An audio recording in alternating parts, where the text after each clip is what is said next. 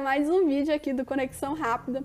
Meu nome é Beatriz Lopes, sou estudante de Ciências Contábeis na Universidade de Brasília e também faço parte do projeto de extensão Olimpíada Brasileira de Educação Financeira e a Olimpíada de Educação Financeira do Distrito Federal. E um dos principais objetivos dessa atividade, que é o Conexão Rápida, é explicar diversos assuntos, tanto do mercado profissional, tanto do meio acadêmico, de forma simples e acessível. E hoje o tema do vídeo é consumo consciente para um planejamento financeiro inteligente. Você sabe quais os benefícios, qual a importância de um consumo consciente para a sua vida e para as suas finanças? Roda a vinheta.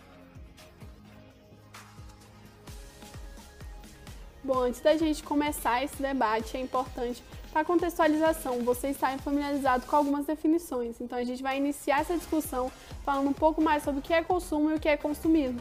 Por mais que sejam duas palavras parecidas foneticamente, as suas definições são um tanto diferentes. Consumo seria o ato de você utilizar um bem ou um serviço para satisfazer a necessidade pessoal ou de um grupo. Sendo assim, o, o consumo é algo natural do ser humano.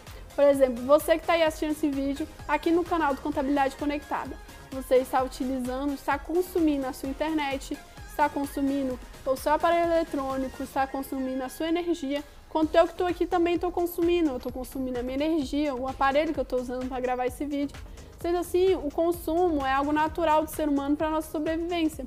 O que acaba sendo prejudicial é o consumismo, que é uma prática indisciplinada. É um consumo, mas é um consumo exagerado de bens ou serviços.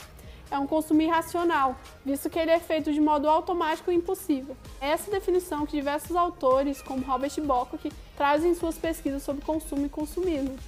Bom, agora você deve estar se perguntando, mas se o consumismo é algo irracional, por que, que a gente continua a consumir tanto assim? Bom, à primeira vista, a solução para esse, esse problema parece simples, né? só não consumir tanto, não, não comprar tanto. Mas quando a gente explora um pouco mais a nossa sociedade, a gente vê que não é tão simples assim. A gente vive numa sociedade capitalista que visa o lucro e ela está sempre se renovando. Então, ela, a nossa sociedade acabou criando novas demandas de necessidade para a nossa sobrevivência, instigando um desejo de consumo na gente. Essas demandas seriam demandas de conforto, status, moda, tendência.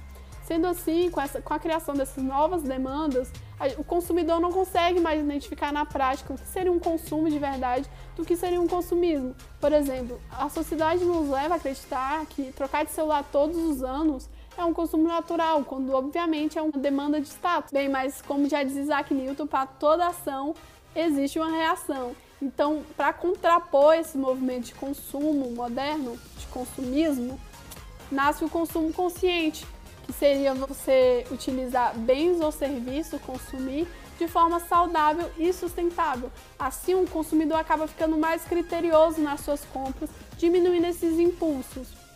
Então, a gente pode ver a partir dessas definições as problemáticas que o consumismo podem trazer para a gente, tanto para o meio ambiente, que acaba gerando mais lixo para o nosso planeta e contribui para o esgotamento dos nossos recursos naturais, tanto as problemáticas que traz individualmente para nós, visto que essas novas demandas que a sociedade nos traz, elas são múltiplas, elas são diárias e elas são descartáveis, impactando diretamente as nossas finanças, criando despesas desnecessárias. E a gente sabe que um dos maiores desafios para um planejamento financeiro é o equilíbrio de contas de despesas.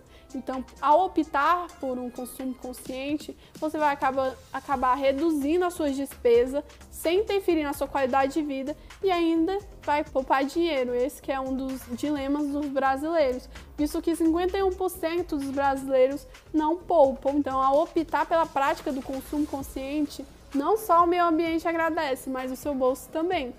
Bom, se você gosta desse debate de consumo consciente, tem interesse em se aprofundar, eu aconselho que você visite o site da Cato, que é uma ONG brasileira referência no assunto, assunto de consumo consciente.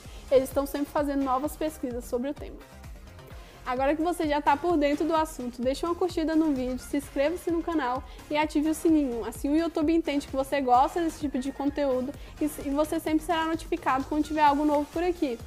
E agora eu quero saber de vocês, vocês já conheciam o benefício do consumo consciente para as suas finanças ou já eram um adepto do consumo consciente? Comenta aqui embaixo e claro, siga a gente nas outras redes sociais, no Twitter, no Spotify, no Instagram e no Facebook para você sempre ficar conectado de tudo que está rolando por aqui.